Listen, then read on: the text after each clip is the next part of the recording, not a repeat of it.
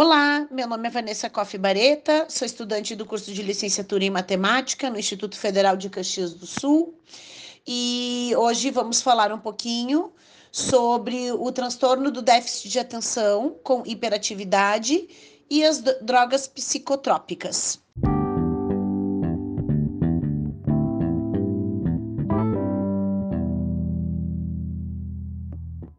O TDAH ou seja, mais conhecido como transtorno do déficit de atenção com hiperatividade, é um transtorno que geralmente se desenvolve na, na infância e tende a acompanhar o indivíduo durante toda a sua vida. Mas o que é o TDAH? É um transtorno neurobiológico que atinge várias partes do cérebro e geralmente causa falta de atenção, desinteresse, inquietude e impulsividade. Estudos científicos apontam que a área mais atingida por este transtorno é a região frontal e suas ligações com o resto do cérebro. Os sintomas podem ser identificados na infância o primeiro diagnóstico geralmente é feito nas escolas, onde os profissionais da educação intensificam a falta de interesse expressiva da criança, falta de atenção nas atividades desenvolvidas na escola, inquietude e a impulsividade. E após o primeiro diagnóstico, né, é aconselhável que a criança passe por um especialista para que ela possa então fazer esse tratamento da forma mais adequada.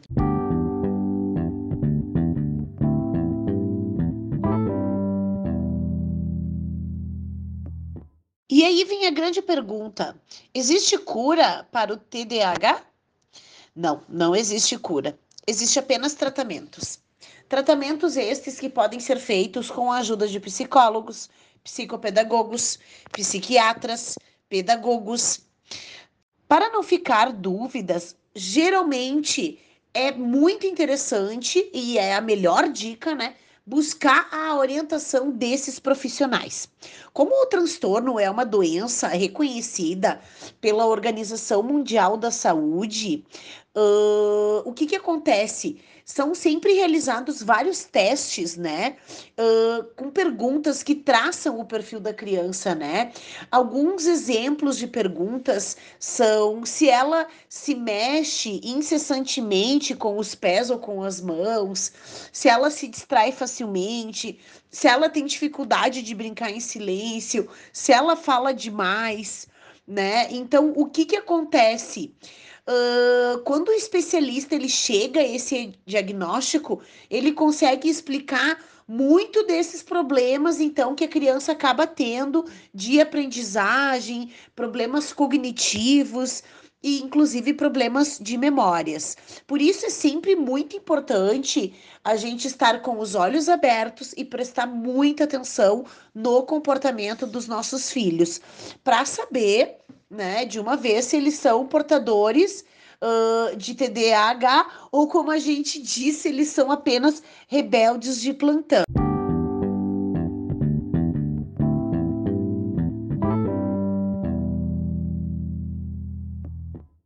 Então, a gente vai acabar entrando agora numa nova pauta nesse podcast, que é sobre as drogas psicotrópicas, né? Mas o que, que são essas drogas psicotrópicas? As drogas psicotrópicas ou substâncias psicotrópicas, assim podemos chamá-la também, são substâncias químicas que agem principalmente no sistema nervoso central, onde altera a função cerebral e temporariamente muda a percepção, o humor, o comportamento, a consciência.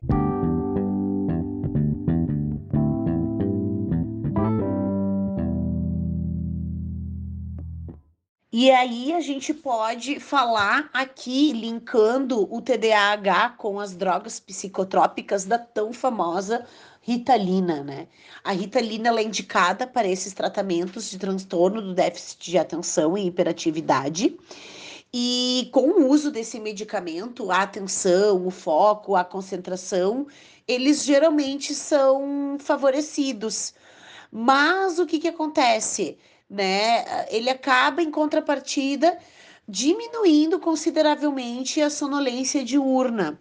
Porém, a gente tem alguns efeitos colaterais também quanto ao uso da Ritalina, né? Uh, como nervosismo, dificuldade em adormecer, náusea, boca seca, diminuição de apetite, dor de garganta, coriza.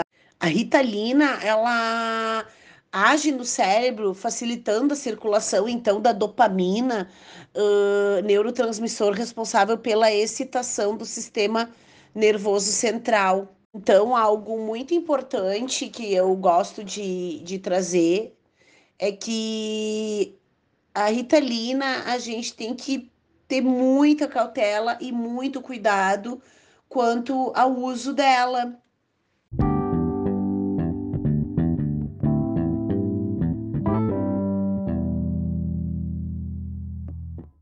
A gente sabe que, apesar de haver muito preconceito uh, contra essas drogas psicotrópicas que tratam o TDAH, é preciso entender também de fato que elas são realmente muito eficazes, né? Hoje, segundo as minhas pesquisas, uh, com todo esse material que eu acabei lendo e desenvolvendo, eu descobri que em torno de 70 a 80% dos pacientes que usam esses medicamentos, eles têm sucesso no tratamento.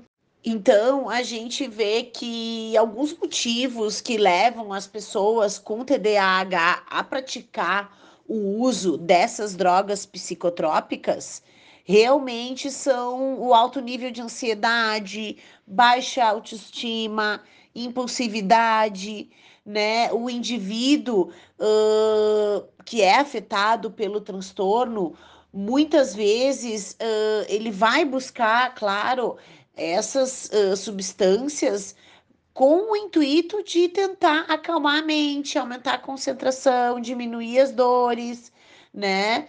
Então, o que que acontece? Uh, a gente só, claro, tem que cuidar porque ela pode com certeza causar a dependência.